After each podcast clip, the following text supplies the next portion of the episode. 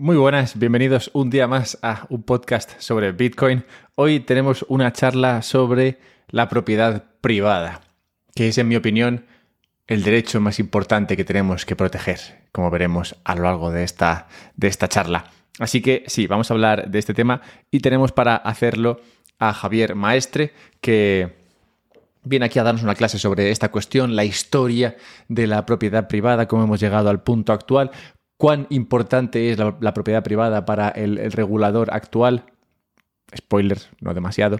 Y, y la importancia de Bitcoin dentro del contexto de la propiedad privada. Empezamos con la historia que nos lleva hasta el momento actual. Pasamos por eh, varios periodos importantes en los cuales se ha tocado el tema de la propiedad privada y finalmente pues metemos, eh, introducimos la idea de Bitcoin y, vemos eh, el alcance que tiene Bitcoin en cuanto a la cuestión esta que nos atañe hoy día. Así que nada, voy a dejaros con Javier en breves instantes, pero antes un par de consejos publicitarios que además vienen muy al caso porque va sobre propiedad, va sobre propiedad privada y encima estamos en Black Friday, así que si esto lo escuchas y no es Black Friday, mala suerte. Pero si lo escuchas y es Black Friday, tengo un par de anuncios así que daros. Hace unas semanas, bueno, hace una semana o así, desde que se cayó FTX, desde que quebró ese lugar infecto, no digo infecto por falta de respeto a nadie, pero parece ser que estaba, estaba bastante mal llevado y el hecho de que desaparezcan 10.000 millones ahí, pues tampoco habla muy bien de, lo que se hacía en ese sitio. Total, que desde que pasó esto, hay mucha gente que está pensando en sacar sus Bitcoin de las bolsas, cosa que, oye, pues ya iba siendo hora, ¿no? Pero bueno, al final todo el mundo tiene los incentivos que tiene y hay gente que ha tenido que esperar a un momento como el actual para darse cuenta de la importancia de tener Bitcoin en tu propio monedero. Entonces, como sabéis, uno de los patrocinadores del podcast es eh, la Bitbox. La Bitbox es este monedero que te permite almacenar tu Bitcoin de manera sencilla. Y como digo, desde que pasó lo de FTX, mucha gente me ha escrito, oye, ¿de dónde guardo mi Bitcoin? Que lo quiero sacar de la bolsa. Y yo siempre digo, guárdalo en la Bitbox. Pero no lo hagas todavía, no lo hagas todavía, porque en una semana, es decir, ahora mismo, empezará lo de Black Friday y tienen ofertas. Así que, bien, ha llegado el día, desde el 22 de noviembre hasta el 25, supongo, de noviembre, tienen una, un par de ofertas en su página web donde puedes comprar la Bitbox. Por eh, defecto, si la compras gracias, o sea, usando mi código, pues ya tienes un descuento. Pero el descuento esta semana es mayor. tienen un 10% de descuento en todos los productos. Y luego aparte tienen como un paquete mega chachi especial Black Friday Super, que es eh, una Bitbox, un Steel Wallet, que es un, monedero de estos de... O sea, monedero, una placa de metal donde puedes guardar tu semilla, tres eh, tarjetas eh, para, para guardar tus backups, cinco bolsas de estas que te muestran si han sido abiertas o no.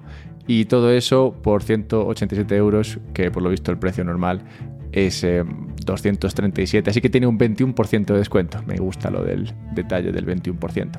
Y especialmente interesante lo de las bolsas esas. Me gusta lo de las bolsas, tengo que hacerme con una bolsa de esas, porque, claro, si tienes un monedero multifirma, por ejemplo, pues, y tienes eh, varios eh, backups y demás por ahí por el mundo, pues es bueno tener bolsas de estas para saber si alguien ha abierto o no ha abierto lo, que, lo que no debería abrir.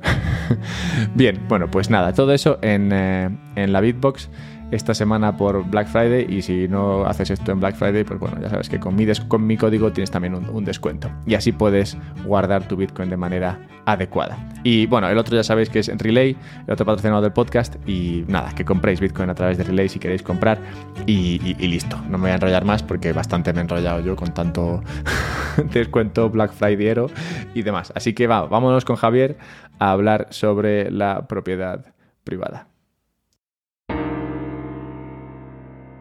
Hola Javier, bienvenido a un podcast sobre Bitcoin.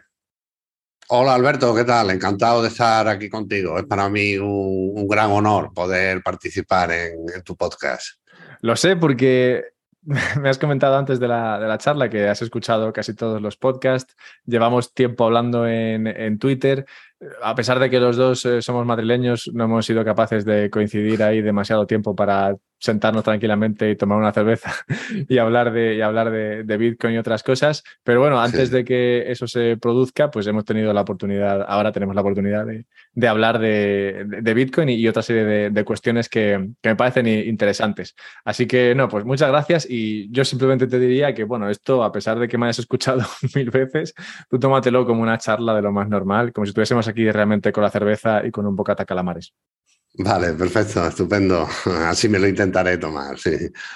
Y nada, pues eh, me comentaste, me mandaste un artículo tuyo en el que hablabas del derecho de propiedad a lo largo del tiempo y me pareció muy interesante porque, bueno, el derecho de propiedad para mí es el, básico, si me apuras, es para mí lo, único que el Estado, si acaso, debería eh, enfocarse en, proteger. Entonces es, una cuestión muy básica de, de nuestras vidas y Bitcoin en particular tiene unas consideraciones muy interesantes ¿no? al respecto de, esta, de esta, figura ¿no? de, la, de, la, propiedad privada. Así que si te parece, hablemos de la propiedad privada, hagamos un repaso histórico.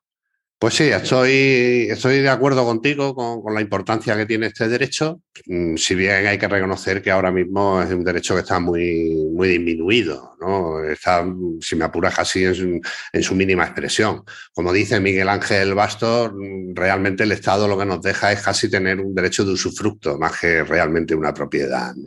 Pero bueno, eh, lo cierto es que eh, ayer, un poco pensando en preparar esto, mm, estuve investigando sobre un tema mm, que, que, ya lo tenía en mente, pero que no había tenido tiempo, que era en ver si hasta qué punto el concepto de, propiedad o de derecho de la propiedad es innato en el hombre y en ese sentido creo que, que, eres interesante los estudios que ha habido con niños, ¿no? O sea, niños de corta edad donde se le hacen experimentos para ver si realmente tienen el, derecho de propiedad. ¿no? Y entonces ahí, mm, de los estudios que leí, mm, llegué a un par de conclusiones. ¿no? En primer lugar, eh, que era una de mis dudas, es si realmente la concepción de la propiedad es algo innato al hombre o si es un, un constructo cultural, si es fruto de la cultura. Y en ese sentido, los estudios que leí vi que había muchas diferencias entre las distintas culturas sobre el sentimiento de propiedad que tenían los niños. Por ejemplo, en, Japón y Asia, que tiene una cultura mucho más colectivista, ese derecho de propiedad o ese sentimiento de posesión o de propiedad de los niños está mucho más disminuido que en la Europa occidental, que tiene unos parámetros culturales mucho más individualistas. Luego, por otro lado, la segunda idea también que saco de, lo que leí es mm, que los niños parece ser que sobre los tres años más o menos es cuando empiezan a desarrollar el sentimiento de propiedad, pero en el sentido de que todo es mío. Cualquier cosa que está a su alcance es mío. Y es cuando los niños empiezan a decir mío, mío, mío, mío, mío. ¿no? O sea, eso más o menos lo aprenden con tres años. Pero ¿qué pasa? Que mm, eso no se puede considerar que sea el derecho de propiedad porque mm, todo es de ellos. O sea, no admiten la propiedad ajena. Eh, en, esa edad el niño es muy egocéntrico y, ellos son el centro del universo y todo gira en torno a ellos. Entonces todos los objetos que están a su alcance lo consideran suyo, digamos, bajo los parámetros actuales, lo cual no es una concepción del derecho de propiedad, porque la concepción del derecho de propiedad es que lo mío es mío, pero lo tuyo es tuyo. Si todo es de todo, pues bueno, esos son como, como los buenos comunistas, ¿no? Que, te dicen lo mío es mío y lo tuyo es de todo, ¿no? Pues eso no, no, es así, ¿no? Entonces, sin embargo, a partir de los cinco años, eh, es cuando se ha visto que los niños empiezan a desarrollar el concepto de la propiedad ajena. Em, y, ese concepto, tanto el de la propiedad propia egocéntrica como el de la propiedad ajena, pues varía en extensión según las distintas culturas. Lo cual me lleva a mí realmente a pensar que en gran medida em, esto es un, constructo cultural. Sea, en, eso. Y entonces, o sea, y, me resultó curioso cómo los niños primero aprenden la propiedad propia y luego la, ajena. Eso es algo mm, que me recuerda, yo recuerdo los, los, niños míos cuando eran pequeños, había una cosa que me llamó mucho la atención y es el concepto de sí y el concepto de no. Eh, los niños enseguida aprenden el concepto de no. Si hay algo que no quieren y tú le preguntas si quieren eso, te dicen no. Por ejemplo, ¿quieres agua? Y te dicen no, claramente. Pero sin embargo, si sí la quieren, al principio tardan en decir sí. Si tú le dices al niño, ¿quieres agua? y el niño quiere agua, te repite lo que quiere. Te dice agua. Tú le dices al niño, ¿quieres agua? Y el niño no te dice sí, te dice agua. Eso a mí es una cosa que me sorprendió un montón con, los críos cuando eran pequeños. Entonces, bueno, eso eh, en cuanto a lo que sería el tema de, los niños y digamos una concepción más o menos innata del derecho de la propiedad. Sería en cualquier caso aquí, por irnos ya metiendo un poco más en, profundidad y, en algunas ideas un poco más complejas, sería un poco, lo que estamos hablando aquí, sería más bien la concepción de propiedad y no tanto igual el derecho. Me, recuerda un poco a, algunas eh, apreciaciones, no sé si son Hoppe o Rothbard, uno creo que es más Hoppe también, que cuando, cuando habla de, los derechos eh, de, los de los animales, por ejemplo, como los perros, o, de los niños, ¿no? en el sentido de que como no son capaces de defender su propiedad, digamos, digamos que ellos entienden lo que es la propiedad, pero no tendrían ese derecho porque no son capaces de defenderlo. Igual que los animales tendrían muchos derechos que nosotros les damos, pero que ellos no, realmente no tendrían por sí mismos porque no podrían protegerlos, ni siquiera saben que los tienen. Entonces, eh, supongo que aquí igual podríamos diferenciar entre la concepción de propiedad, que el niño sí que parece que entiende muy claramente desde joven, y, lo que sería la figura del derecho de propiedad que viene a defender y a explicar exactamente en qué consiste esa propiedad. Claro, luego cuando avancemos un poco más y eso podemos tratar la diferencia esa que tú has dicho, que es muy importante. Una cosa es la propiedad y otra cosa es el derecho de la propiedad. Y el derecho de, la de propiedad mm, realmente no se configuró en, la concepción que tenemos actualmente, no se configuró hasta mm, la Revolución Francesa, más o menos, el movimiento codificador y, las revoluciones protestantes. Hasta entonces no había realmente un concepto de derecho de la propiedad. Lo que había era mm, una regulación, vamos, una regulación, había se aplicaba el derecho a objetos que eran susceptibles de ser apropiados. Eso si quieres ahora en, en, análisis. no, avancemos, no, avancemos, acontecimientos. Vale, entonces, mm. ¿dónde surge la idea de, la propiedad privada? Esto a mí me.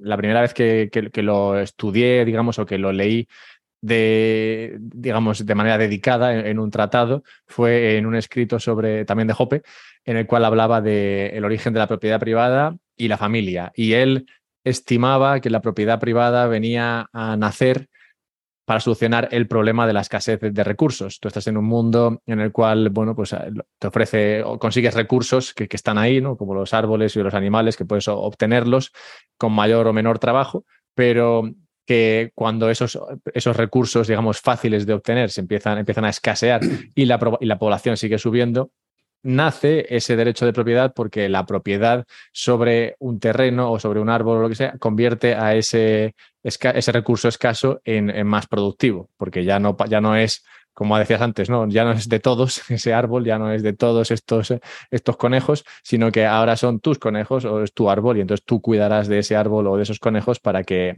para que, sean, para que provean de mayor, de mayor cantidad de recursos de lo que harían de, de manera natural. Y ese, ese tratado de de Hoppe me pareció muy interesante como origen de esa figura de, la propiedad. Y nada, quería, si te parece, que comentases sobre, sobre ello y ya tiramos desde ahí. Vale, eh, bien, yo después de darle un poquito de vueltas al asunto, eh, yo he llegado a la conclusión o, veo que, en última instancia todo o casi todo lo que podamos considerar valioso ha tenido, mm, tiene y tendrá siempre un propietario. Y el propietario es la persona, ya sea individual, o sea, uno individuo o uno colectivo, como puede ser una empresa o una tribu, eh, por remontarnos a los tiempos remotos, mm, es la persona, como digo, que puede decidir de facto sobre su uso y disponibilidad. El uso y disponibilidad, esa cosa que son las dos facultades fundamentales que integran lo que es la institución de la propiedad. O sea, la persona o conjunto de personas que de facto decide sobre el uso y disponibilidad de una cosa es su dueño.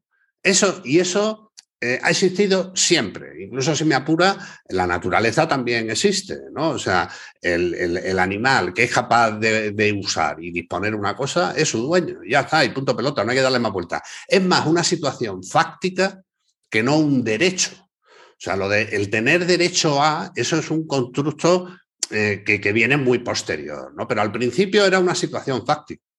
Es algo valioso, como tú has dicho, algo escaso, algo que todo el mundo quiere, pero que solo hay una persona que es la capaz de, emplear la violencia necesaria, y aquí está una de las claves eh, del, tema, para asegurarse esas facultades. Con lo cual, yo veo que la violencia, eh, o sea, la, propiedad está muy vinculada con la violencia. Em, quien es capaz de ejercer una mejor violencia efectiva es quien realmente es el dueño de, esa cosa para defenderla. Luego ya, bueno, pues más adelante mm, eh, eh, surgen ya los constructos jurídicos sobre el derecho de la propiedad. Esto va a ser muy interesante. Esto va a ser muy interesante cuando hablemos luego de, de las claves privadas, porque Claro, ahí digamos que eso, el que tiene la capacidad de, bueno, el que tiene acceso a esa clave privada, pues eh, digamos que demuestra que, tiene acceso a esas bitcoins que estén en, esa, en, ese, en, ese, en ese monedero. Pero digamos que no tienen por qué hacer nada más para demostrar su propiedad sobre, esa, sobre, sobre ese bitcoin. pero, no quiero avanzar.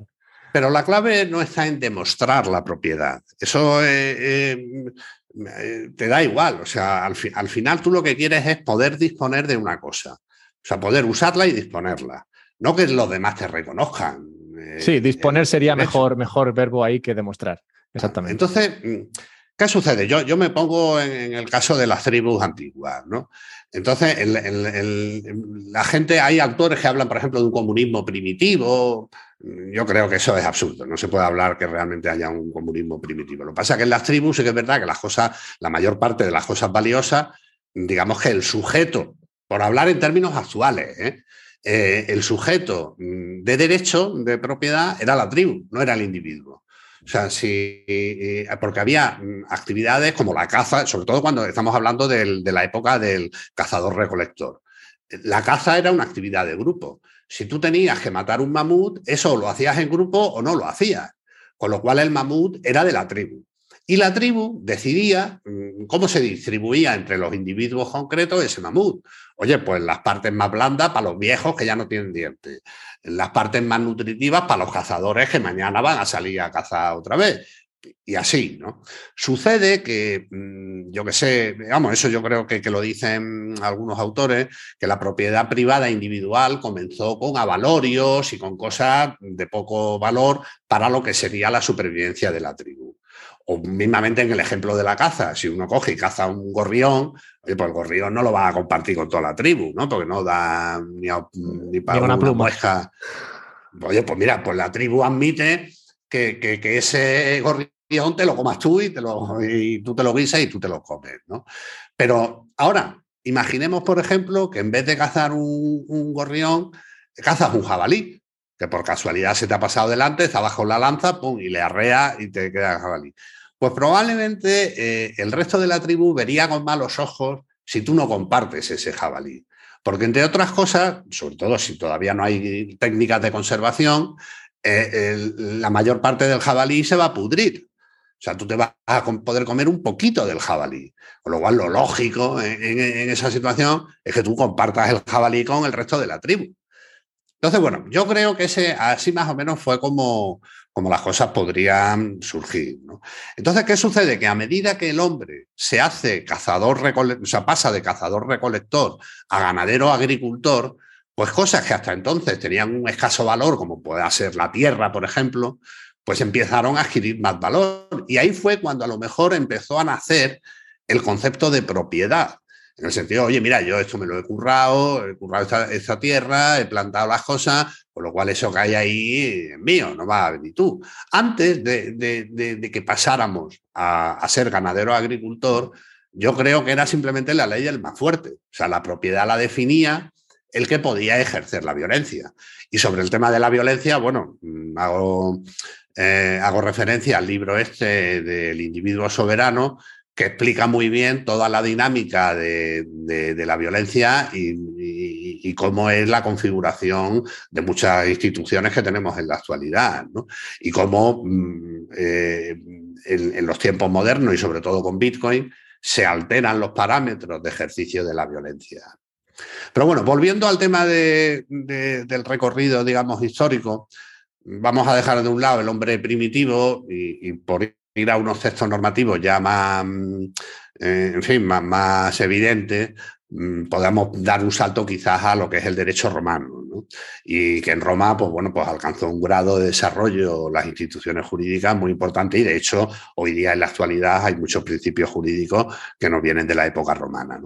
Entonces, en la época romana, mm, y claro, aquí hay que tener en cuenta que, igual que cuando se habla de la tribu y, de Roma, hay mucha gente que habla de, estas cosas de la propiedad con los parámetros conceptuales actuales en las cuales todo el mundo admite la existencia de un derecho de propiedad que, en fin, que yo ahora veremos que prácticamente no existe y, si me apuran no ha existido nunca. Bien, en Roma no había desde luego un concepto de derecho de la propiedad, porque lo que se regulaban eran distintas eh, eh, cosas, ¿no? O sea, se regulaba la tierra, qué se podía hacer con la tierra, qué no se podía hacer con la tierra, y digamos que el contenido de lo que ahora llamamos derecho de propiedad, pues variaba enormemente según fuera eh, la cosa em, sobre la que estemos hablando. O sea, no era lo mismo poseer un animal que poseer un esclavo, em, que, poseer una tierra, que poseer un árbol, ¿no? por decirlo de alguna manera.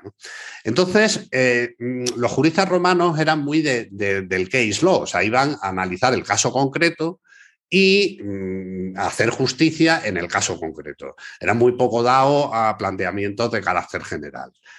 Y al final de la época imperial, que es cuando ya empiezan a, surgir los, códices, las compilaciones de derecho y demás, es cuando los juristas romanos empiezan a hablar de algo parecido a la propiedad, que son los conceptos en, latín de dominium y de propietas. Y ahí es donde más o menos ya se define que mm, la propiedad es el derecho a usar y disponer de la propiedad pero hay una coletilla que es clave, ¿no? Es clave mm, a lo largo ya luego de toda la historia de la configuración de este derecho, que es en la medida en que lo permita el ordenamiento jurídico. O sea que ya de entrada, y como digo, a finales de la, de la época romana, cuando se define el derecho de propiedad, se dice básicamente que es hacer lo que quieras con la propiedad, pero dentro de los límites del ordenamiento jurídico. Con lo cual, realmente lo que la gente llama la propiedad absoluta mm, y demás es algo que en realidad nunca ha existido. Siempre ha habido un poder que mm, define, o sea, que son, que es lo que yo comento en el artículo, dos cosas. En primer lugar, la definición de las facultades que tienes sobre esa cosa que, de la que eres propietario. Y en segundo lugar, la protección. Eh, para defender esas facultades. Esas dos cosas siempre han estado definidas por terceros, desde el origen de los tiempos, si me apuras. Sobre todo la primera parte, cómo, cómo proteger. ¿no? pensemos en la época que te digo de las tribus, el propietario es el que podía defenderlo. Es un poco como en el viejo oeste, ¿no? O sea, en, las autoridades americanas, eh, tú ibas allí a California o a Arizona y te ponían en un papel que eras el dueño de un trozo de tierra, pero ¿qué te decían? Oye, allá te las apañas tú.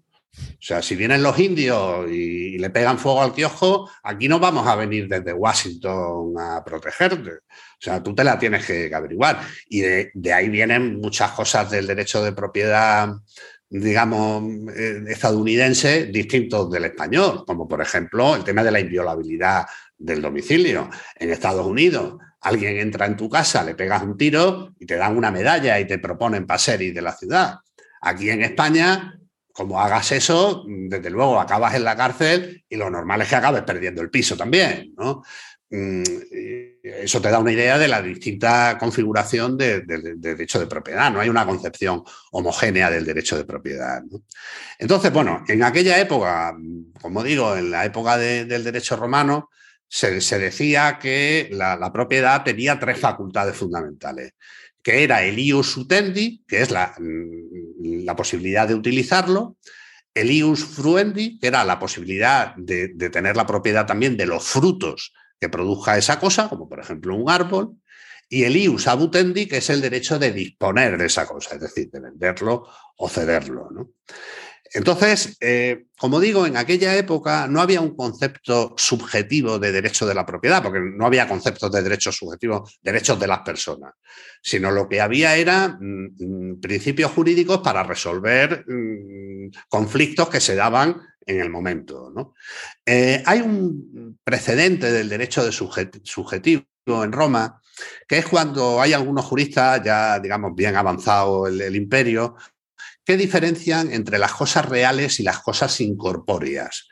Y dicen, por ejemplo, una cosa real pues sería un árbol. Y una cosa incorpórea son lo que dicen creadas por el derecho. Como por ejemplo un derecho de crédito. O sea, si yo te dejo a ti dinero, yo tengo derecho a que tú me, lo devuelvas. Ese crédito es una cosa. Em, y entonces, eh, eh, como digo, el derecho sobre una cosa, a su vez, puede ser una cosa. Es como, por hablar en términos bitcoineros, como la creación de una segunda capa, ¿no? por decirlo de alguna manera. Está la cosa y luego está el derecho sobre la causa. Que se como una, segunda capa entre nosotros y la cosa, ¿no? O sea, es como un RSK, por decirlo de alguna manera, ¿no?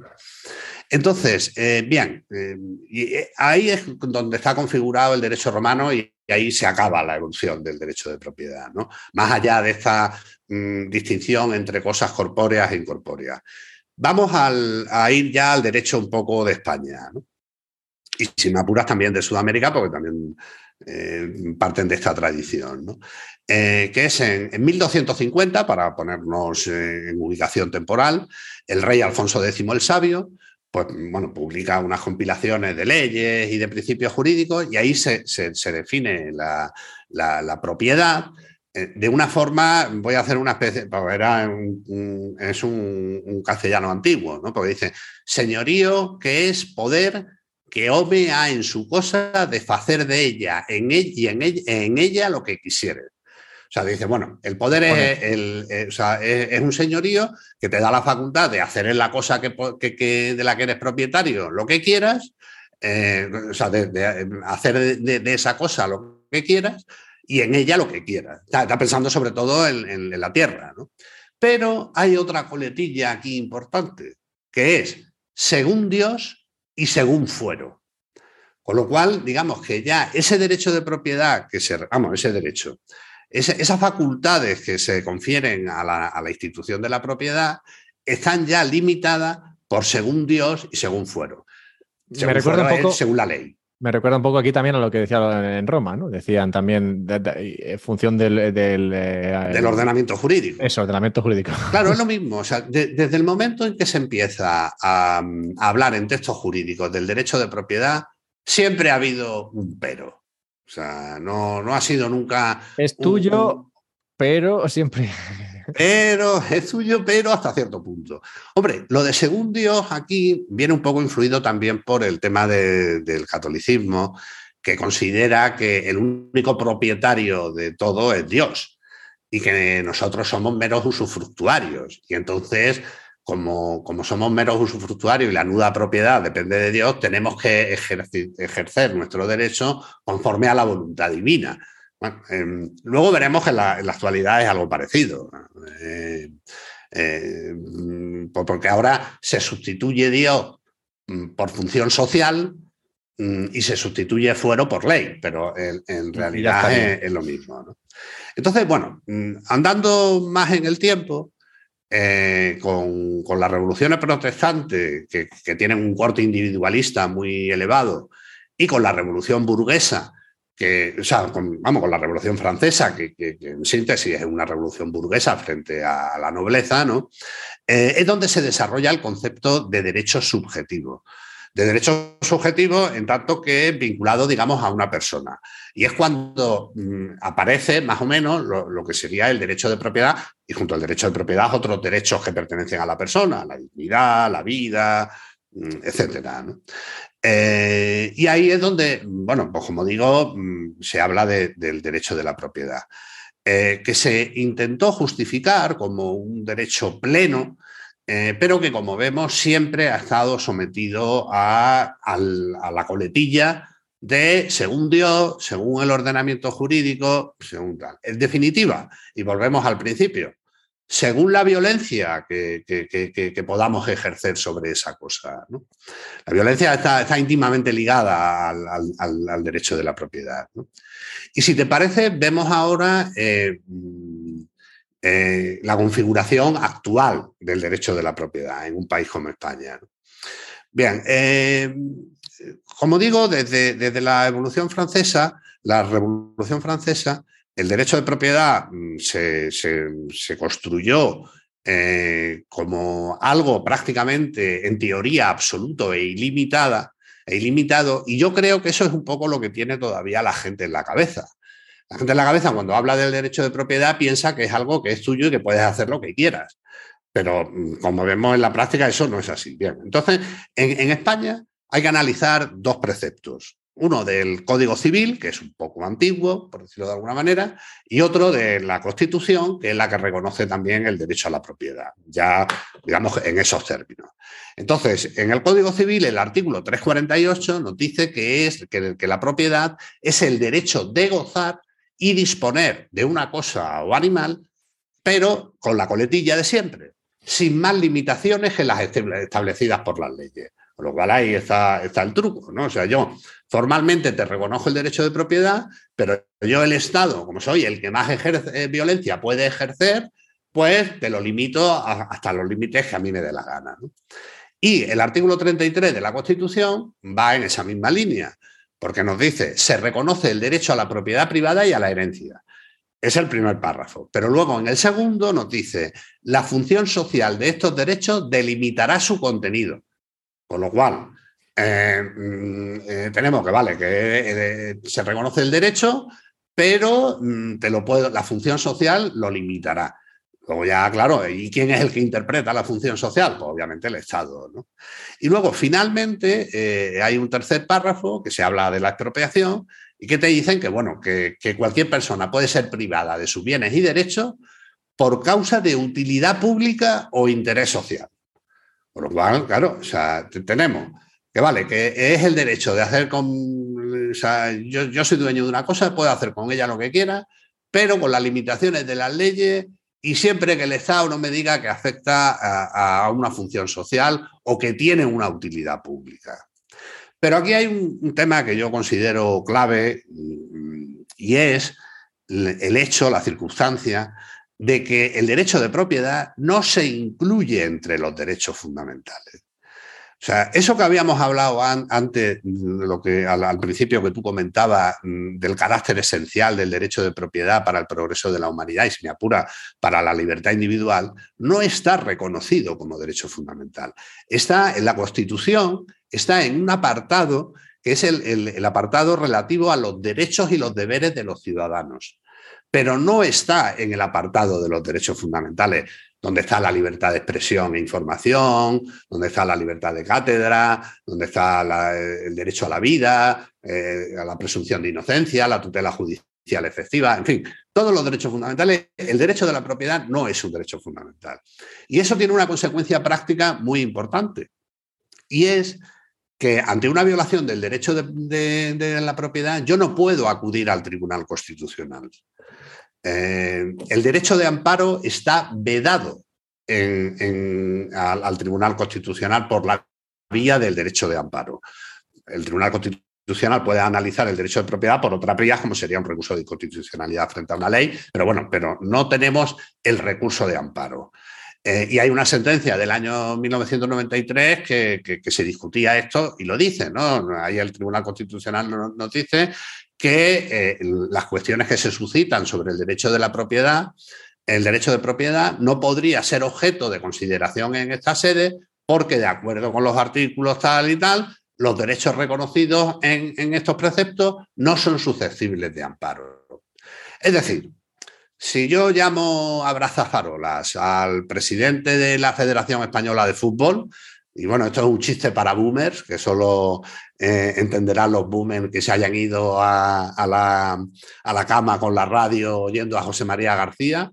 Bueno, pues ese conflicto puede acabar yendo al Tribunal Constitucional, porque puede afectar al derecho al honor del abraza farolado, ¿no?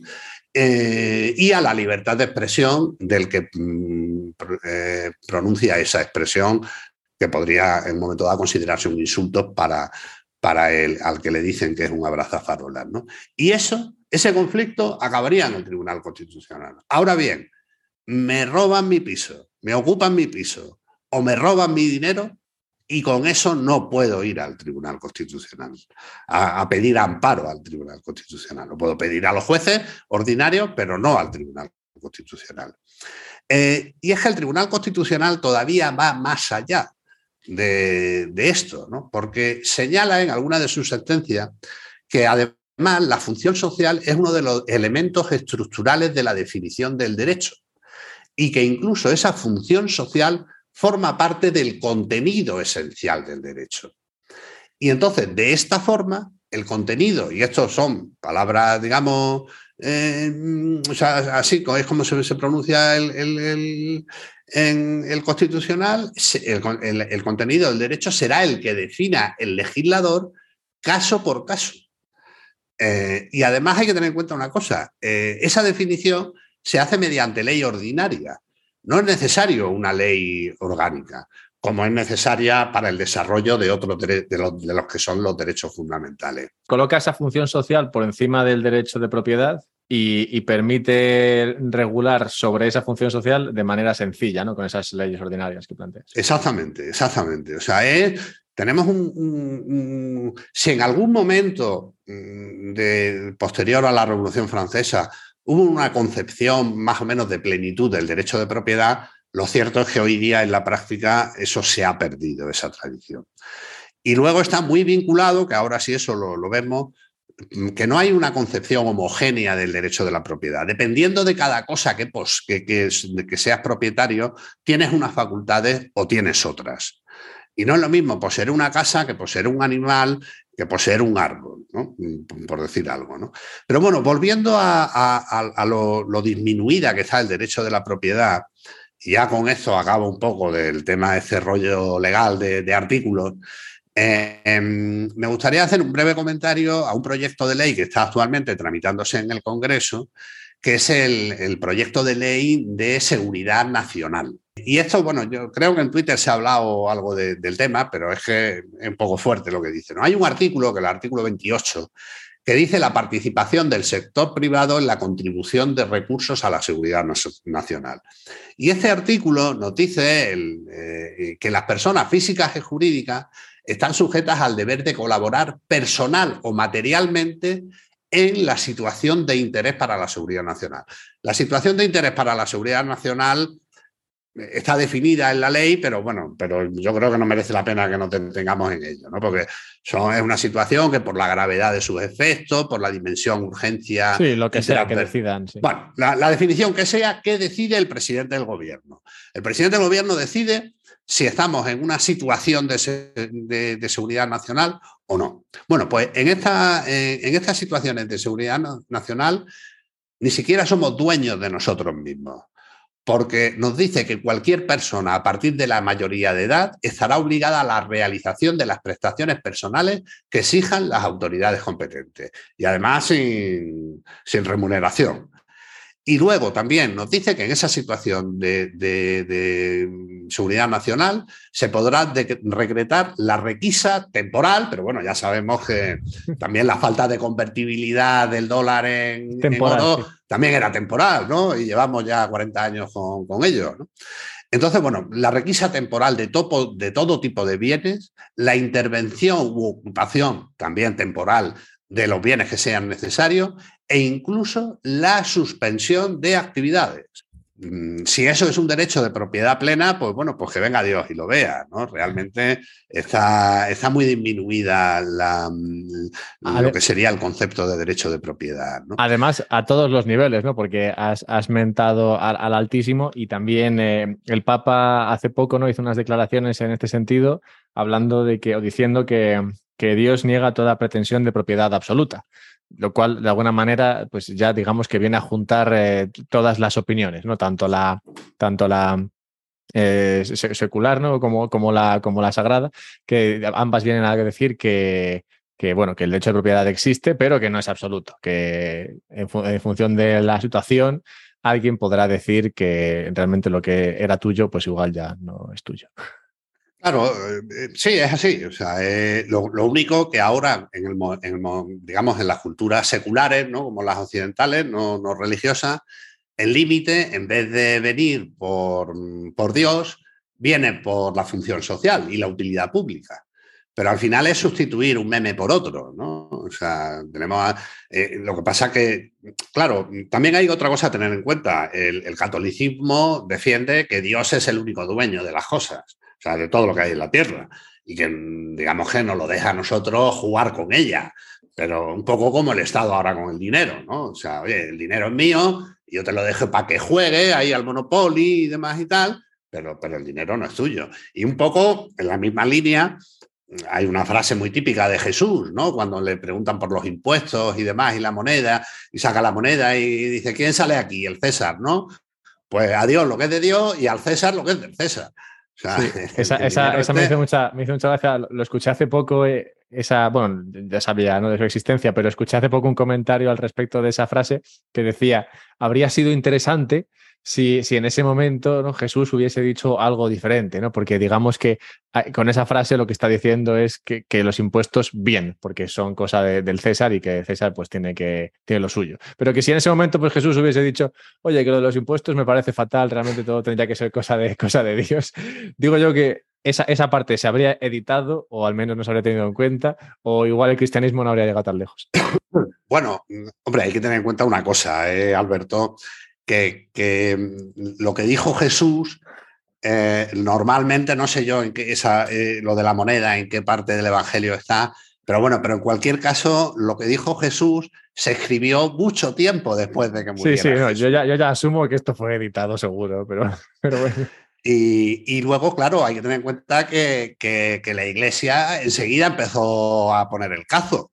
Em, con lo cual, claro, no podía pegarse un tiro en el pie, ¿no? O sea, tenían que, tener cuidado con el business que, habían montado, ¿no? O sea, porque si ahora resulta que defendemos la propiedad absoluta, pues el negocio nuestro se acaba, ¿no?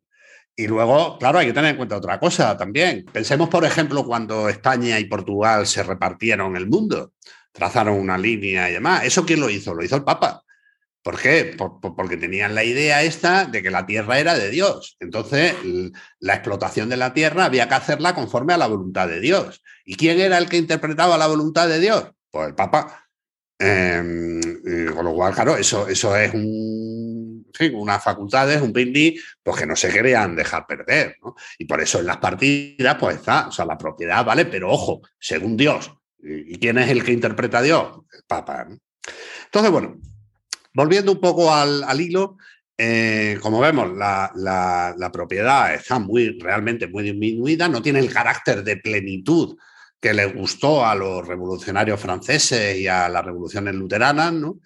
Eh, pero además es que está muy vinculado con la cosa. O sea, no podemos establecer una teoría general de la propiedad, o es muy difícil establecer una teoría general de la propiedad aplicable a todas las cosas.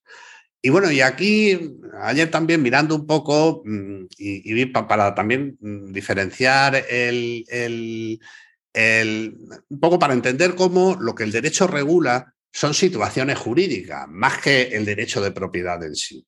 Y hago referencia a la caza. Eh, hay un caso típico que se explica en, derecho romano. Un tío que va andando por el monte, ¿no? Eh, se encuentra un jabalí y le tira una lanza y hace lo que en España se llama la primera sangre. Pero el jabalí va corriendo y acaba cayendo en el fondo, en la parcela de, otro tío. Eh, ese tío ah, se queda con el jabalí y, entonces el que le había dado la primera lanza dice, oye, que yo mm, eh, me lo quiero quedar el, jabalí. Y, entonces, bueno, pues esa es una discusión típica sobre quién es el propietario del jabalí, es una situación concreta. Em, entonces, aquí la, solución em, que, se dio en, en, el, derecho romano es que el jabalí eh, era lo que se llamaba una res nullius, que no tiene dueño, y que el dueño es el que realmente lo apresa. O sea, digamos que si el que, el que consigue, aunque venga herido, si yo en mi fundo soy en mi, en mi parcela, es cuando lo mato, el, jabalí es mío. ¿no? Vale. Sin embargo, si eh, en el derecho español hay una ley, que es la, ley de, caza, que se ocupa de este problema, de este problema concreto. Y, y, adopta una solución distinta. Y nos dice que cuando haya dudas sobre la propiedad de las piezas de caza, yo estoy leyendo literalmente, se aplicarán los usos y costumbres del lugar. Eso para empezar. Pero luego dice, en su defecto, la propiedad corresponderá al cazador que hubiere dado muerte cuando se trata de caza menor. Es decir, un conejo, el que lo mata, no el que lo hiere. Pero sin embargo, en el caso de caza mayor, un jabalí, un ciervo, eh, la propiedad corresponde al autor de la primera sangre. O sea, eh, porque es muy típico en, cacería, si hay varios cazando, ¿no?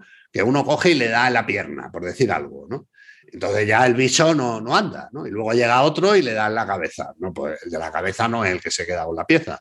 El que se queda con la pieza es el, el, el, que lo hirió inicialmente. Que lo hirió inicialmente. ¿no? O sea, que cambia, cambia digamos, la propiedad en función de qué sea la cosa que tengamos en, en cuenta. Claro, entonces, en función de qué sea la cosa, y, luego a lo largo de la historia, pues ha ido cambiando las facultades y quién es el propietario o a quién se le atribuye la propiedad jurídicamente. Entonces, en definitiva, mm, mm, y un poco para ya entrar en materia de Bitcoin, porque si no la gente va a decir, coño, esto yo creía que era un podcast sobre Bitcoin. Y estamos aquí esta, parte, esta es la parte histórica. De, de derecho romano, de tal, ¿esto qué tiene que ver con el Bitcoin? Bueno, pues tiene que ver con, lo siguiente. Antes de entrar en lo que viene siendo la materia de Bitcoin y cómo se relaciona con la propiedad privada, dejadme que os recuerde, nada, tres cositas de nada. Lo primero es que si quieres eh, mandarme sats, bueno, no, eso es que suena muy feo. Si quieres escuchar este podcast y otros tantos de una manera mucho más eh, dinámica, entretenida, bitcoinera, puedes hacerlo a través de Fountain. Fountain es una aplicación donde se publican podcasts, pues como Spotify o como iTunes, pero, pero lo gracioso es que puedes mandar sats mientras lo streameas, mientras lo escuchas, o puedes mandar pues eh, directamente una, suma de, sats si te ha gustado alguna cosa y puedes mandar comentarios con esos, con esos sats. Así que es, es como escuchar, pero en plan guay. La segunda cosa es que hago estos directos y hago varios directos sobre muchos temas que tienen que ver con Bitcoin, claro. En Twitch, esto lo hago una o dos veces por semana, o a veces tres, si tengo invitados, y puedes venirte allá a verme. Y finalmente Patreon es otra manera de ayudarme. Si te gusta el, rollito que llevamos en este podcast, pues bueno, puedes ayudarme a través de patreon.com barra un podcast sobre Bitcoin. Y nada, habiendo dicho esto, pues sigamos, veamos cómo conecta Bitcoin. En la situación actual, la, la delimitación de las facultades del derecho de propiedad están definidas por el Estado. Es decir, la propiedad de cada cosa es lo que el Estado diga que tú puedes o puedes dejar de hacer. Y luego, la protección de esa propiedad, además, también corresponde al Estado, que es el único que tiene el monopolio de la violencia legítima. Eh, y mm, hay distintas eh, concepciones según el ámbito cultural en el que, en el que nos encontremos. Eh, variando además en función de cada cosa concreta que, mm, que, analicemos el supuesto derecho de propiedad que como vemos en realidad no ha existido nunca. O sea, no ha existido nunca hasta la aparición de Bitcoin. Porque Bitcoin, ¿qué supone para, para toda esta concepción del derecho de propiedad? Pues una peineta con las dos manos al Estado. Porque mm, a Bitcoin le da igual lo que digan las leyes sobre el derecho de la propiedad. Em, bueno, más que a Bitcoin, a, los usuarios de, Bitcoin. los usuarios de Bitcoin les da igual. Mm, el Bitcoin dice, oye, mirad leyes, decid lo que queráis. Aquí la única limitación que hay sobre el derecho de propiedad es el no incurrir en doble gasto y poco más. Eh, eh, es la única limitación. No, no necesito ni al Estado ni a mercenarios, ni a matones, eh, ni para definir las facultades que me da el derecho de propiedad, que están en el código informático, ni para proteger la propiedad. ¿Por qué? Porque son mm, 12, 13, 24, 25 palabras, ¿no? En función del monedero que utilices, ¿no? Que si se memorizan, eh, yo tengo un amigo que, se va a la cama y reza las 24 palabras como si fuera el Padre Nuestro. Por si hay que salir un día corriendo, si te movilizan para ir a guerrear en Ucrania contra los rusos, oye, pues yo me voy con mis 24 palabras a cruzar el charco y, que me busquen. Eso es lo que nos permite Bitcoin, mm, que, que, es algo. Por eso, cuando se habla de que si Bitcoin redefine el concepto del derecho de la propiedad y demás, en primer lugar, como hemos visto, el derecho de la propiedad es una entelequia que realmente no ha existido nunca. Pero en segundo lugar, lo que realmente supone Bitcoin es la aparición de una cosa, o sea, es una cosa sobre la cual ni nadie, ni el Estado, ni mercenario, ni nadie puede actuar, mm, puede incidir. O sea, eh, ni, como digo, ni sobre las facultades ni sobre su protección. Con lo cual es lo que, fin, autores a lo mejor como Hobbes y demás denominaban propiedad absoluta. Es la primera propiedad absoluta que surge en la historia de la humanidad. De alguna manera se, escapa, o sea, en, no, no, en todos los supuestos, claro, ¿no? Eh, porque tú puedes poseer Bitcoin de mil maneras y tener acceso a ellas de mil maneras. Y estaba pensando en lo que comentabas antes sobre la propiedad y la violencia.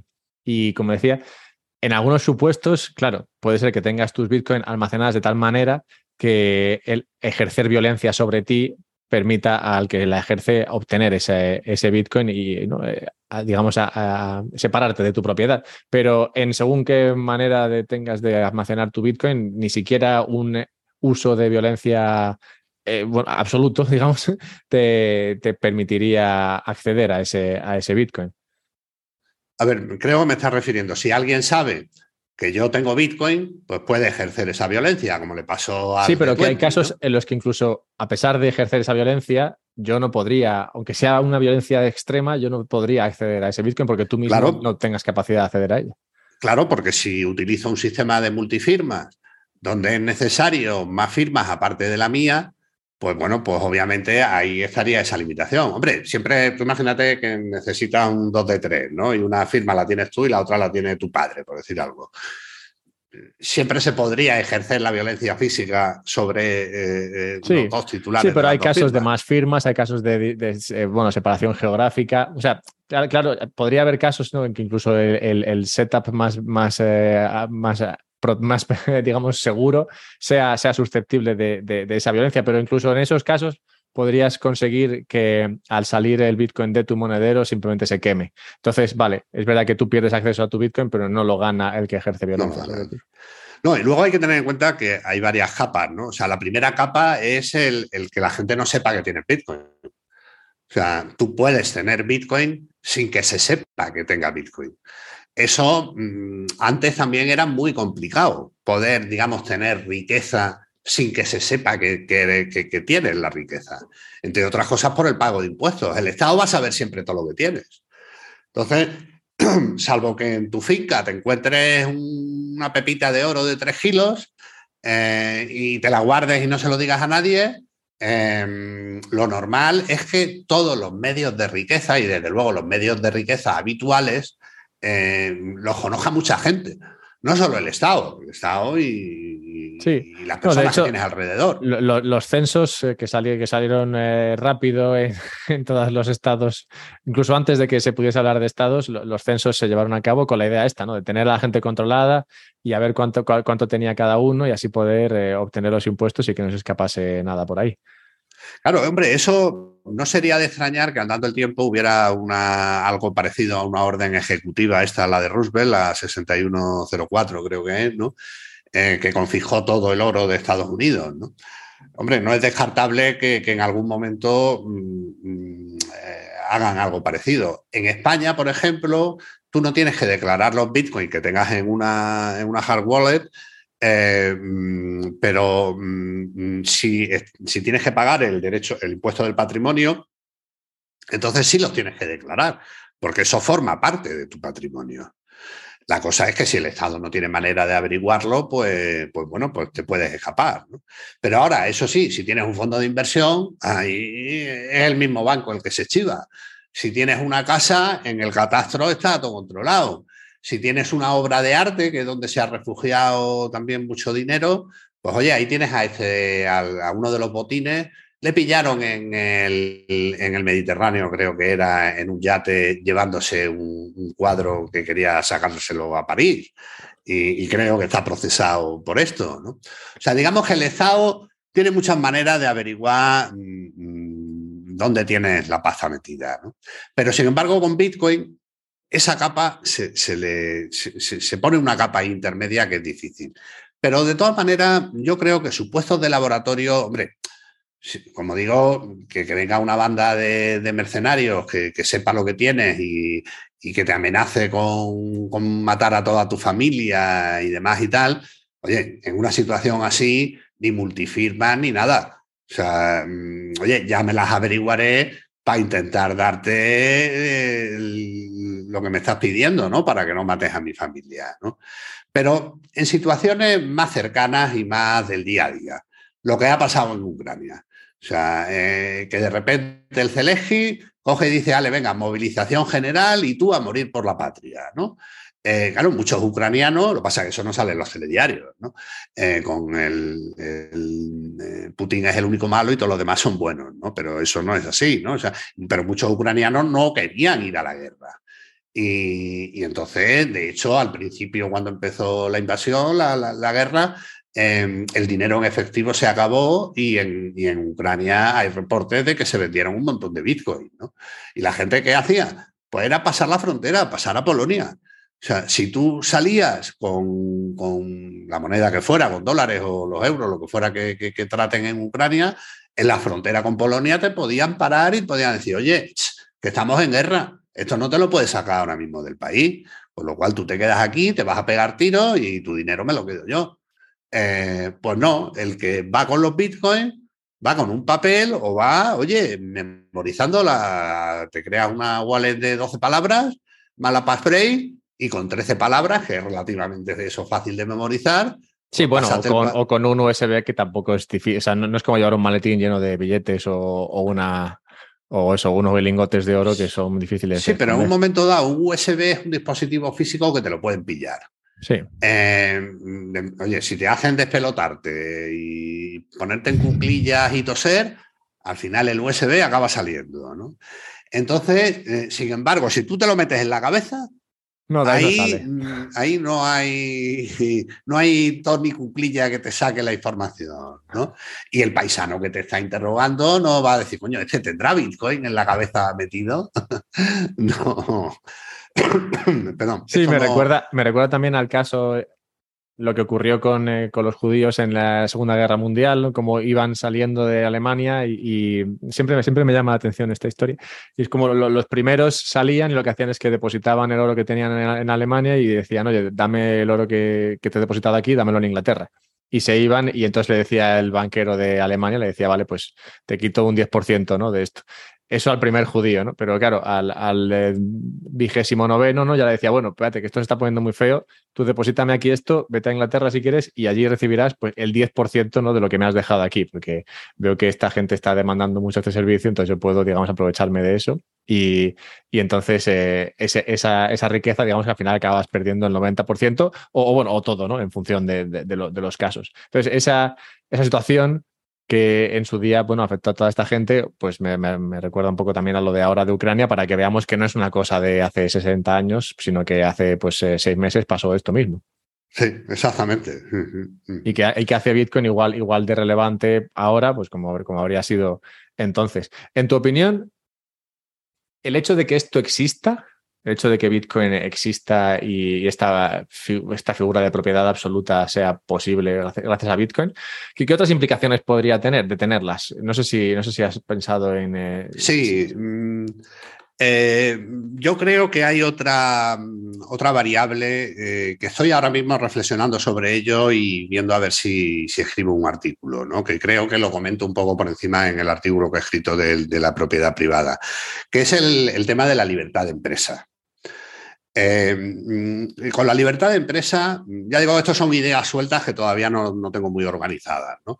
Pero mm, con el tema de la libertad de empresa pasa un poco como con, el derecho de propiedad, que las leyes te lo reconocen, pero mm, luego se ponen muchas limitaciones.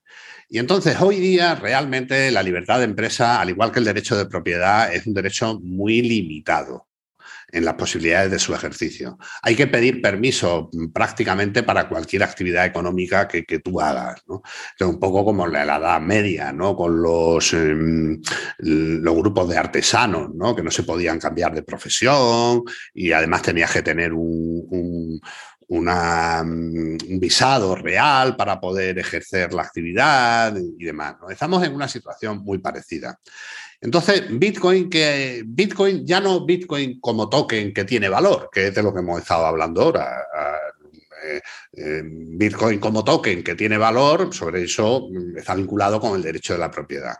Pero Bitcoin, que hay gente que a eso lo, pone Bitcoin con mayúsculas, ¿no? En, como protocolo de transmisión de valor, que, vamos, que yo diría de, almacenamiento y transmisión de valor, Bitcoin como protocolo de almacenamiento y transmisión de valor, pone en jaque también las limitaciones que hay a la libertad de empresa. No ya la libertad de empresa, porque Bitcoin lo que supone es eh, la alteración de eh, la institución del dinero. Y es un dinero totalmente privado.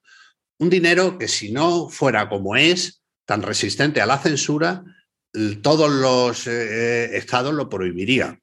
Yo recomiendo en este sentido un, temprano episodio de la serie The Good Wife. No, eh, es de las pocas series de abogados que, a mí me gustan, entre otras cosas porque sale Juliana Margulis, ¿no? en fin, una, actriz que, a mí me gusta mucho. Y entonces, en un episodio, creo que es el, episodio 13 de la temporada 3 o algo así, pero vamos, si no buscáis en, Google Bitcoin The Good Wife, y te sale el episodio. ¿no? Y entonces hay, e, es un episodio donde las autoridades americanas van contra el supuesto creador de Bitcoin para intentar meterlo en la cárcel porque mm, afecta al monopolio que tiene el Estado para la emisión de dinero. Y entonces, bueno, obviamente, si el Estado se hubiera podido cargar Bitcoin, se lo habría cargado. Si no se le ha cargado es porque está diseñado de tal forma que es resistente a las leyes. Igual que hablábamos que la propiedad que te confiere Bitcoin, eh, con minúscula, el token Bitcoin, eh, eh, esas facultades no guardan relación ninguna con las leyes, o sea, las facultades que te confiere son las que están en, el protocolo informático, pues de la misma manera eh, mm, el funcionamiento de Bitcoin no se puede ver afectado, lo que es el protocolo, no se puede ver afectado por instancias externas como pueda ser un Estado. Y eso altera radicalmente la configuración de la libertad de empresa. Y esto se conecta un poco con el fenómeno de, las DAOs, de las organizaciones autónomas descentralizadas, em, porque Bitcoin realmente es la primera DAO que ha existido en la historia. Y eh, las DAO, mm, si utilizan monedas eh, mm, em, como Bitcoin para remunerar a, los que llevan a cabo la actividad económica, em, pues resulta que es prácticamente incensurable esa actividad económica.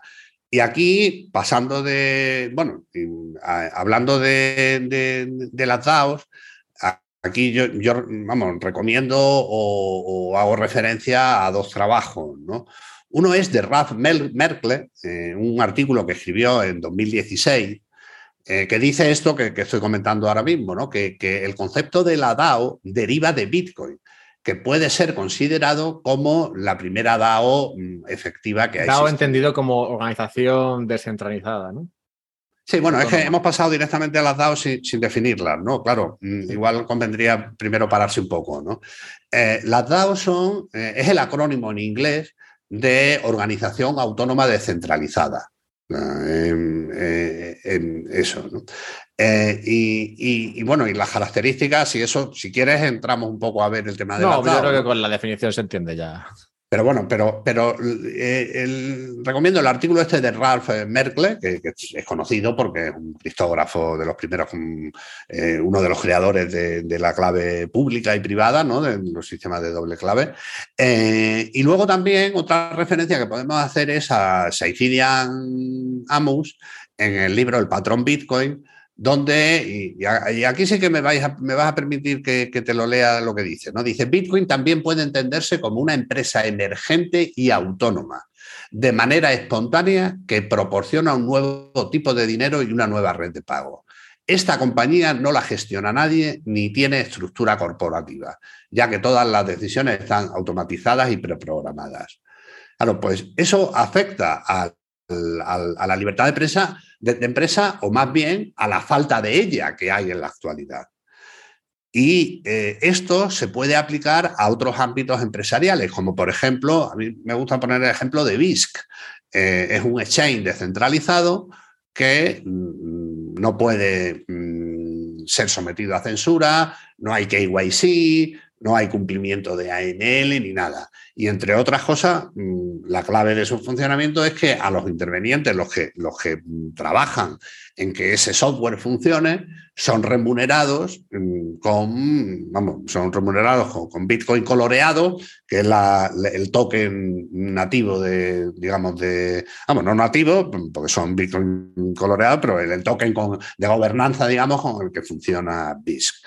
Y eh, aunque eso está todavía muy en pañales, no podemos descartar que, es mm, que, las DAO, pero las DAO de verdad, ¿eh? no las DAO como las de Ethereum, que están todas centralizadas. Sí, por eso, está bien definirlo y hablar del caso de Bitcoin. Eh, las DAO de verdad, como pueden ser la propia Bitcoin y como puede ser BIS, no sería de extrañar que cada vez se extiendan a más cosas. Y en ese sentido, también el, libro del individuo soberano también hace referencia un poco velada, no a las DAO, porque en aquella época no había el concepto de DAO, pero sí a la forma de organización empresarial. Como distintos agentes que están separados en, el, espacio y demás, pueden colaborar, aún sin saberlo, en la, producción de un determinado bien.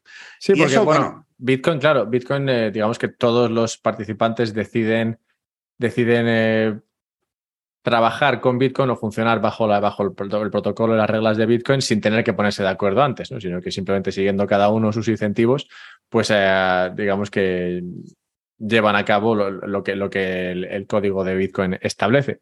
Pero que podría pasar esto con cualquier otra cosa siempre y cuando los incentivos estuviesen bien alineados. Exactamente, exactamente, que los incentivos estén bien alineados. Y otra cosa ahí, eh, mm, porque Bitcoin hay gente que dice, no, es que Bitcoin democratiza el dinero y tal, ¿no? O sea, a mí lo primero es que lo de, lo de democratizar no me gusta. no es una palabra. De, hecho, eh, era lo último que quería sacarte y, sí, no es una palabra que a mí me guste, la verdad. Ah, no, no, no. Vamos, sí, mira, que, el, a ver, lo de, lo de la democratización de, del dinero, eso, eso no es así, ¿no? Porque la democracia es un término que está ahora mismo, vamos, a mí no me gusta nada porque mm, básicamente es la tiranía de la mayoría.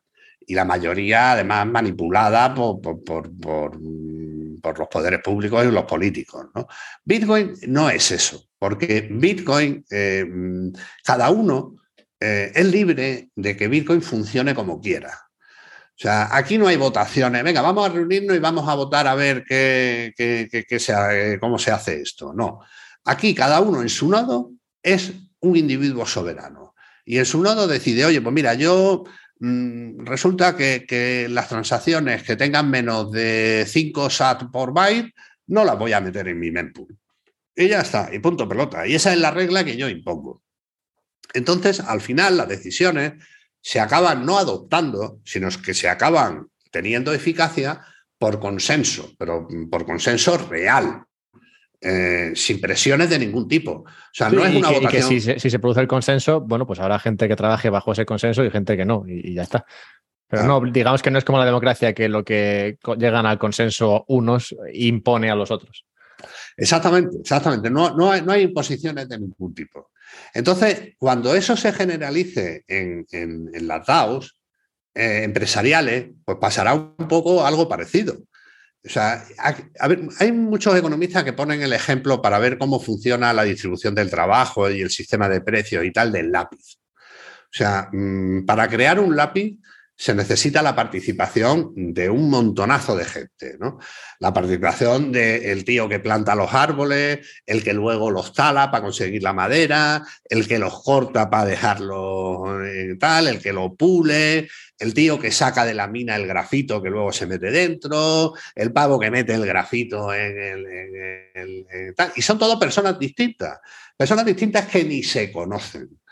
Eh, el tío que está cortando árboles no tiene ni idea de si se van a hacer palillos, si se va a hacer papel o si se van a hacer lápices. Él lo que sabe es que le pagan por cortar árboles. Eh, bueno, pues puede haber organizaciones que se estructuren de esa manera, cada uno eh, hace una cosa, como pasa en, Bitcoin, y es remunerado por el trabajo que hace. Em, y ahí, incluso si esto lo conectas con inteligencias artificiales, ya ni te cuento. O sea, puede haber una inteligencia artificial que sea la que establezca un modelo de negocio y que sea la que esté eh, mirando en el mercado los precios de las materias primas, ver dónde compra, ver dónde no compra, tal. Todo eso mm, llegará un momento en que se puede hacer de forma automatizada. Eh, muchas funciones, otras no. Siempre tiene que haber alguien pensando. Bueno, yo, lo, de la inteligencia artificial no acabo de verlo demasiado, pero una cosa que sí que me gustaría ver por ir, por, ir al tema ese que hemos pasado un poco por encima y me gustaría conocer tu opinión aquí, es eh, lo de la democracia. ¿Tú crees que mm, en este, igual que, igual que en el ámbito empresarial podría tener impacto lo que está haciendo Bitcoin, también podría tenerlo en, en la cuestión de la democracia como forma de organizar una sociedad? Sí, yo creo que sí. Eh, y aquí hago otra, otra referencia al, libro del individuo soberano.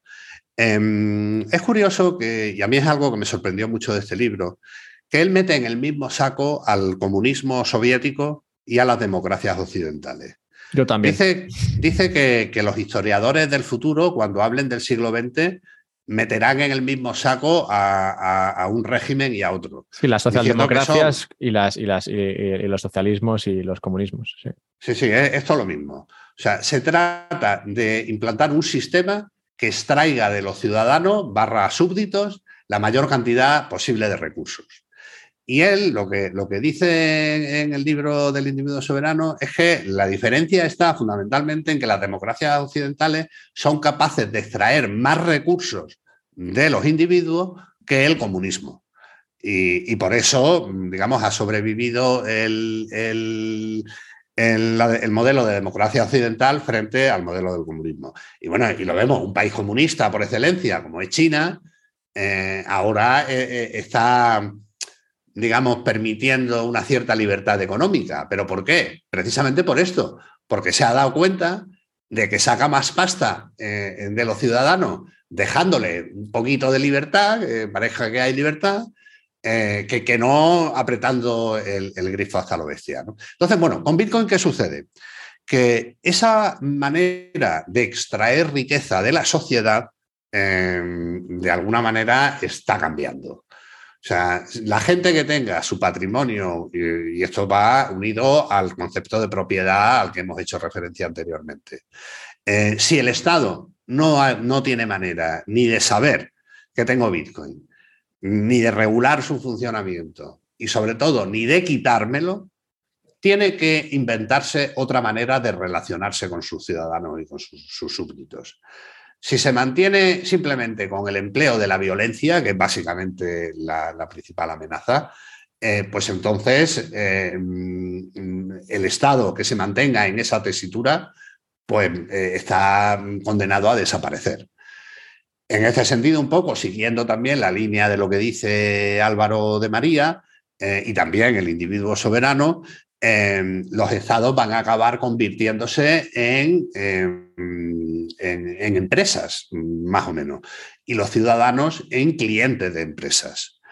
Eh, con lo cual, esas relaciones de poder tienen que cambiar. La configuración actual de la democracia occidental y el poder elefantiásico que tienen los estados, eso Bitcoin va a propiciar junto con Bitcoin, otros avances tecnológicos y demás, ¿no? que están descritos en el libro que, hemos hecho referencia. Eh, va a alterar esas relaciones de, poder entre, entre, los ciudadanos y, los estados. La verdad es que lo que tiene Bitcoin por ofrecer, eh, sí, yo creo que solamente estamos viendo la punta del iceberg y, y claro, se está centrando más en, la parte económica ¿no? que, hemos tocado, que hemos tocado al principio, porque, bueno, digamos que es lo más saliente, lo que más llama la atención y también es el, principal em, método que tiene Bitcoin de, atraer eh, personas, ¿no? Digamos que la, la estrategia de marketing de, Bitcoin siempre ha sido, y yo creo que seguirá siendo durante tiempo, el eh, number go up y, y, eso es lo que acaba atrayendo, atrayendo gente, pero sí, luego una vez que que entras por eso, eh, descubres ¿no? que hay esta otra, esta otra serie de cosas y de, y de, cuestiones que pueden al final tener impacto en, en, la sociedad a otros, a otros niveles. Bueno, Javier, realmente quería tratar contigo también una cuestión sobre, bueno, he visto que has escrito sobre la cuestión de, de la regulación en Europa, pero, pero bueno, sé que esa regulación en Europa, creo que es eh, la MICA, ¿no? que llaman, todavía no se va a imponer, creo que aún le faltan unos cuantos meses, así que si te parece, yo te voy a emplazar a tratar esto en un futuro cuando, cuando estemos más cerca de, que eso se, implante. Y nada, si te parece, pues eh, si tienes algo que comentar así para, para terminar y, lo cerramos aquí. No, bueno, dejamos lo, de, lo del MICA, que habíamos planteado la posibilidad de tratarlo, pero igual sí, mejor dejarlo para, más adelante. ¿no? Mm, yo creo que hemos tratado las cosas mm, así, digamos, más trascendentes en relación con, sobre todo, con lo que es el derecho de propiedad. Y bueno, y simplemente animar a la gente a que descubra una manera de ser propietario de algo que jamás en la vida se ha conocido. Con lo cual, los que sí, es verdad, que eso, eso lo has comentado dos o tres veces. Has hablado de que realmente no, no hay nada sobre lo cual realmente tengamos esa propiedad absoluta. Y, sí, que creo que, aunque solo sea por eso, yo creo que la gente debería experimentarlo. Tener, claro, bitcoins en custodia. Tener bitcoins en custodia es, eh, sí, es un, es un grado de responsabilidad que, que, no, no, se obtiene de ninguna otra manera. Sí, sí, es totalmente. Es la primera vez que te puedes sentir que eres realmente dueño de algo. porque todo lo demás mm, estamos deprezados. Y bueno, y en el tema del dinero ya ni te cuento. Sí, no, me recuerda, es lo del dinero me recuerda mucho, yo paso muchas aduanas y, siempre, y siempre me, bueno, no siempre, pero muchas veces me paran y me preguntan, bueno, ¿y cuánto llevo este efectivo encima? ¿Y cuánto lleva tal? Y claro, yo siempre pienso, yo, bueno, pues, pues llevo 200 euros, ¿no? Ya está. Y, me lo quito de encima. Pero claro, realmente yo llevo un monedero encima, ¿no? En el móvil. Y, aunque solo tenga ahí, pues, eh, los sats, ¿no? Que me gusta llevar ahí para pagar así cosas en Lightning y demás de vez en cuando, pues eso, eso no, no tiene acceso a ello y realmente es efectivo, o sea, que, que estoy llevando y que estoy con el cual estoy pasando una frontera. Y, pero si quisiera, pues como tú dices antes, ¿no? Que yo podría llevar, pues eso, todo mi patrimonio, que tampoco es mucho más de 10.000 euros, pero podría llevarlo todo. Y, y, el, de, y el, de, aduanas, pues no, no, no podría jamás eh, tener ni idea de lo que estoy realmente llevando. No, incluso yo que creo que la mayoría de la normativa lo que dice, lo que te prohíben es pasar una frontera con más de 10.000 dólares, creo, ¿no? Em, pero claro, hablan de, dólares en, cash, en moneda. Vamos, no sé exactamente la definición que tiene esa, esas normas, ¿no? Yo creo que Bitcoin se escaparía de, eso, ¿no? Pero bueno, vamos a suponer que modifican la normativa para considerar que Bitcoin sí, bueno, a ver, y aunque es que aunque sea así, o sea, bueno, podría, podría entenderse que igual no entra, pero realmente yo, eh, según paso la frontera, esos 10.000 eh, euros en Bitcoin los puedo cambiar por 10.000 euros en dólar, que entiendo que es es como tampoco, también si pasas a la frontera, por ejemplo, con siete relojes, que al final fuese, no sé, 50.000, pues también me dirían algo. También me dirían, oye, ¿por, qué estás llevándote, no sé, cinco Rolex? Claro, pero yo lo que me refiero, sobre todo cuando he hecho referencia al dinero, es a las facultades que tengo sobre ese dinero. O sea, yo las facultades que tengo, o sea, si tengo el dinero en cash, en billetes, pues bueno, ya sé que no puedo pasarme una frontera con ese dinero si paso de los 10 mil dólares. Pero es que, ¿qué pasa? Si lo tengo en el banco, que es donde tenemos casi todo, la mayoría de, nuestro dinero, eh, es que yo, he tenido amigos que cuando han caído en la madriguera, ¿no? Dicen, pues venga, voy a probar a un exchange a comprar algo y demás, ¿no? Y dice que le ha llamado el del banco y que ha dicho, oye, que esta transferencia no la puedes hacer. ¿Cómo no la puedo hacer? No, no, porque es a una casa de criptomonedas. Ya, sí, bueno, ¿y qué? Dice, no, no, no, porque eso, blanqueo de capitales, no sé qué, esto, lo otro. Sí, que no eres propietario de tu dinero, sí. Incluso ha, habido gente que le han bloqueado la cuenta. O sea, no, no han emitido la transferencia y además bloquean la cuenta. Y vamos, yo recuerdo una amiga que, me lo comentó y claro, y dice que, estaba indignada, ¿no? Que llamó al banco y dice, pero vosotros quiénes sois para decirme en qué me puedo gastar yo mi dinero. Entonces ahí te ves que, realmente tú no eres propietario del dinero. O sea, el dinero y que, esa función social es, eh, eh, es bastante, bastante arbitraria, porque ya hemos dicho al principio que podía ser eso, función social o que podía ser cuestiones de utilidad pública. Hemos comentado que igual tendría que venir de una ley ordinaria emitida por el Estado, pero bueno, que también si es una regulación bancaria que se le ha ocurrido a un banco, porque un banco lo aplica igual el otro no, esto sí que pasa, pues ya vemos que realmente esto es muy laxo, ya no ni siquiera tiene que venir una ley fácilmente tramitada, sino que puede ser incluso el mismo banco que dice, oye, mira, pues esto no lo, no lo voy a pasar. Ah, hay una cosa, Alberto, que, cuando hemos hablado de las implicaciones de Bitcoin en otras cosas, hemos hablado del derecho de propiedad, hemos hablado de la libertad de empresa, y hay un tercer tema que, a mí se me quedó un poco en el tintero, en el watch out, que, quería comentar, que un poco por cerrar el círculo, ¿no? Y es eh, mm, la protección, mm, cómo Bitcoin puede afectar a otras instituciones jurídicas, sobre todo en cuanto a la protección de sus activos. O sea, eh, pero bueno, eso también es verdad que es un tema que, igual nos podría dar para otra charla, pero simplemente lo apunto aquí. Eh, es el software, sabemos que está licenciado bajo una licencia MIT. Imaginemos, por ejemplo, que alguien intenta apropiarse del código de Bitcoin. Eh, ¿Qué mecanismos ofrece el ordenamiento jurídico actual para defender esa propiedad, que al final es una propiedad, pero que pertenece a la comunidad? o mismamente las imágenes, eh, el logotipo que, normalmente se asocia a Bitcoin es una imagen que creó un usuario de Bitcoin Talk y que cedió a la comunidad bajo la licencia Creative Commons de dominio público. Entonces, ¿qué pasa si alguien pretende una, una apropiación en exclusiva sobre esas imágenes? ¿Quién sería el legitimado para realmente defender eh, esos derechos que tenemos toda la comunidad? porque el autor de, esas imágenes es un autor anónimo que vete a saber quién es y, no parece que quiera darse a conocer. Y en España hay, un, pleito que va de, esa historia que todavía no, se conoce, pero que bueno, que, tendrá que pronunciarse sobre estos aspectos. ¿no? tendrá que pronunciarse sobre eso, pero que realmente parece que, bueno, que sería irrelevante, ¿no? Al final la gente seguirá usando ese código, aunque, aunque alguien muestre, diga que, eso es suyo, solo intenta apropiar, realmente ese código. Sí, pero si alguien dice. Eh, Craig Wright, el fantoche de Sakamoto, tiene varios pleitos parecidos. Eh, Craig Wright, por ejemplo, puso un pleito a los, eh, a los exchange británicos, creo recordar, Em, digamos, tiene relación, pero iba por otra vía, ¿no? iba por la vía de propiedad intelectual y demás, pero mm, eh, el pleito que le puso fue porque usaban el término Bitcoin y decía que eso inducía a error a los consumidores, porque el Bitcoin verdadero era el suyo, el Bitcoin Cash, y que el otro era un fake y que por lo tanto los exchanges estaban engañando a los consumidores vendiéndole como Bitcoin algo que en realidad no es Bitcoin. Claro, bueno, eso mm, no sé, no sé yo si ese pleito ya se ha, mm, se ha fallado o está todavía pendiente de fallo. ¿no? Yo me refiero a cosas como esas. O sea, si alguien, por ejemplo, eh, registra una marca, registra como marca el, logotipo este que se publicó en Bitcoin Talk, la marca te da el derecho legalmente a utilizarla en exclusiva. Entonces, si tú utilizas esa marca, y yo tengo, yo soy el titular registral, porque nadie se, ha quejado y la oficina me lo da. Yo tengo derecho a, prohibirte a ti el uso de, ese logotipo, en los términos en los cuales se conceda la marca. ¿no? Esto se solucionaría, se solucionaría, yo creo, eliminando la propiedad intelectual, que me parece también sería una buena idea, yo creo. Yo aquí soy de la, soy de uh, Eso ahí ya sí que nos metemos en un debate. Soy, de la escuela de Saifedian ahí que yo creo que se, que se avanzaría mucho más rápidamente si eso se quitase. Pero, pero bueno, sé que, sé que ahí hay muchas eh, opiniones eh, contrarias. Pero sí, lo dicho, ahí, ahí nos meteríamos eh, en una buena.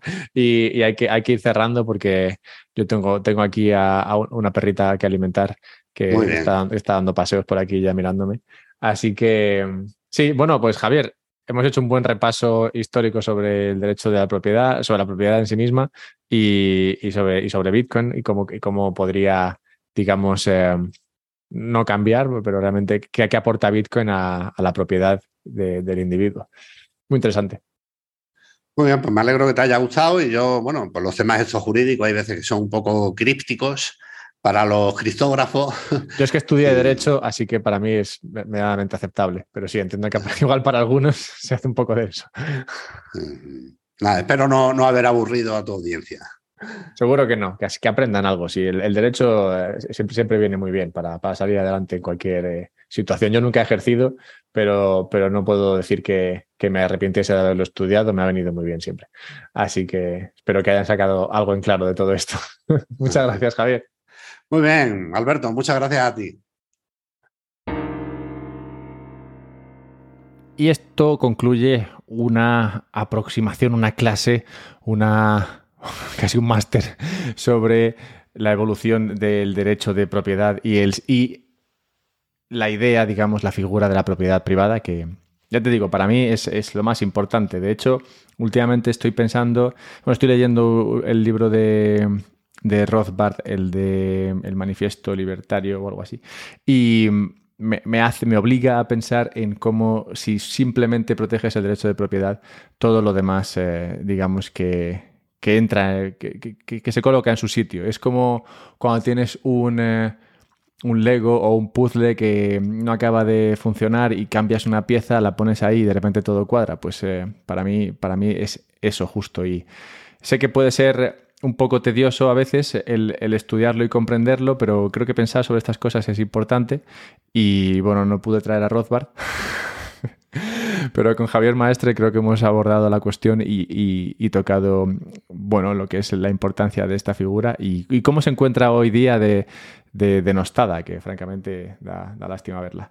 Así que nada, espero que, os haya gustado y nada, recordaros eso, que si queréis mantener eh, los bitcoins en vuestra propiedad, pues la mejor manera de hacerlo es a través de un monedero privado, un monedero frío, un monedero como la Bitbox, que además en esta semana nuestra de Black Friday pues tiene un montón de ofertas, concretamente tiene todo con un 10% de descuento. Y luego tiene el paquete ese chachi piruleta en el cual tienes pues eso, desde la Bitbox hasta una placa de esas de metal que mola un montón porque cuando pones, ahí tu frase semilla, metes unos viajes que no veas y queda gracioso.